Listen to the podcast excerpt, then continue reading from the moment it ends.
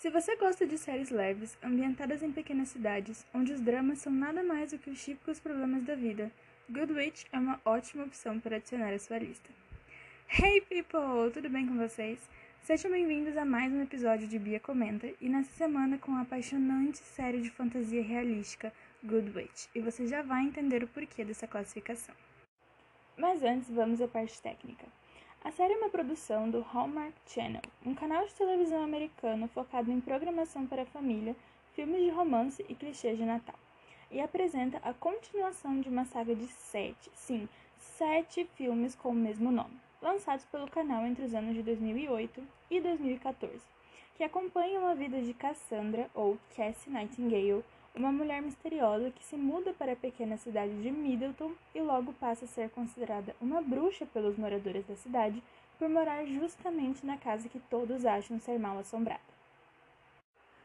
E os rumores só pioram depois que ela abre sua loja de produtos naturais chamada Bell Books and Candles, que na tradução para o português seria sino, livros e velas, onde ela faz remédios, perfumes e incensos na intenção de ajudar as pessoas, seja qual fosse o problema delas.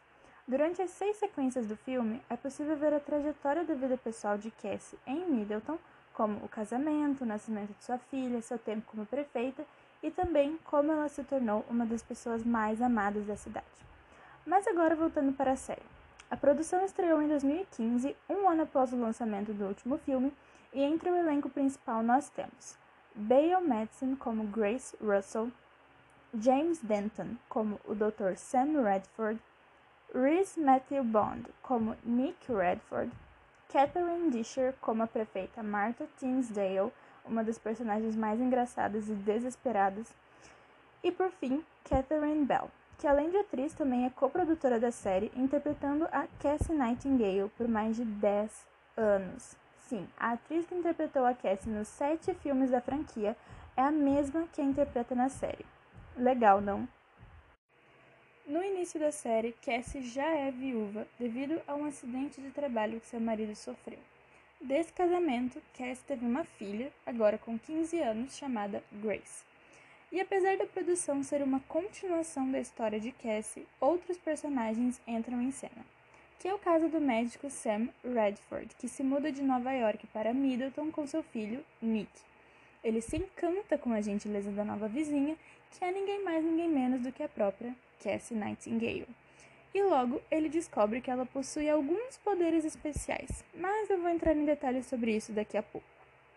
Logo após sua chegada, Sam vira alvo de interesse na cidade e Nick, já no primeiro dia de aula, chama a atenção de diversas pessoas e já se torna parte do grupo dos populares. De imediato, é possível reparar que os novos vizinhos serão peças muito presentes na vida e no dia a dia de Grace e sua mãe. E ainda nos primeiros episódios, você se pega encantado pela atmosfera que vê. É como se você fosse verdadeiramente engolido por aquele universo onde a história, os personagens e o relacionamento entre eles te emociona, te fazem lacrimejar e até gargalhar. É uma sensação tão boa que é como se você estivesse verdadeiramente enfeitiçado. É uma série leve, com situações cotidianas e aqueles clichês que a gente adora.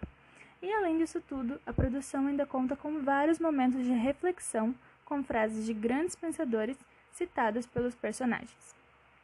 Na série, Cassie sempre leva luz aos questionamentos alheios. Quando tudo parece perdido para as pessoas normais, ela faz um convite individual para que cada um possa compreender o que extrair daquele momento. As soluções nunca são prontas, levando cada um a achar o seu próprio tesouro como recompensa de um desafio complexo. Good Witch mostra de forma bem clara que a colaboração e a solidariedade sempre ganham quando são substituídas nos lugares de competições bobas. Ajudar e colaborar sempre serão as formas mais bonitas de viver e farão muito mais diferença na vida das pessoas. Existem diversos episódios que mostram nitidamente que a força de uma equipe é essencial para concluir e construir algo.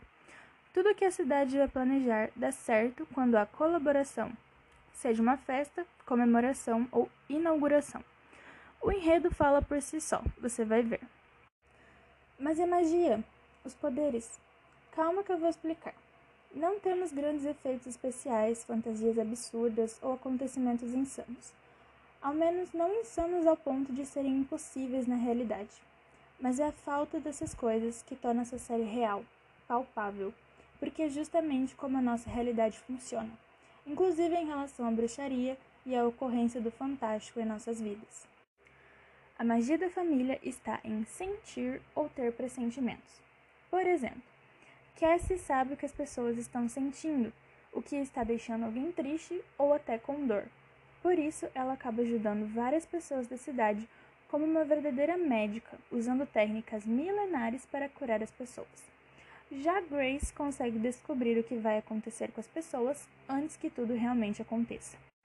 E justamente por não parecer que elas são seres de outro mundo, apenas pessoas que sentem algo fluindo de forma negativa faz com que tenhamos a ideia de que qualquer um pode ser assim também. Com os delicados traços de Gilmore Girls, Good Witch nos apresenta personagens divertidos e situações que muitas pessoas conseguem se identificar, sendo uma ótima opção para aqueles que estão carentes de séries leves, divertidas e de certa forma reais. É aquele tipo de série ideal para se desligar dos problemas e relaxar. Good Witch possui atualmente seis temporadas, e cinco delas estão disponíveis na Netflix. Recentemente, o Hallmark Channel confirmou a renovação da série para sua sétima temporada, que deve ser lançada em 2021. E bom, se você gostou desse episódio, não esqueça de compartilhar com os amigos. O Bia Comenta dessa semana está chegando ao fim e até a próxima!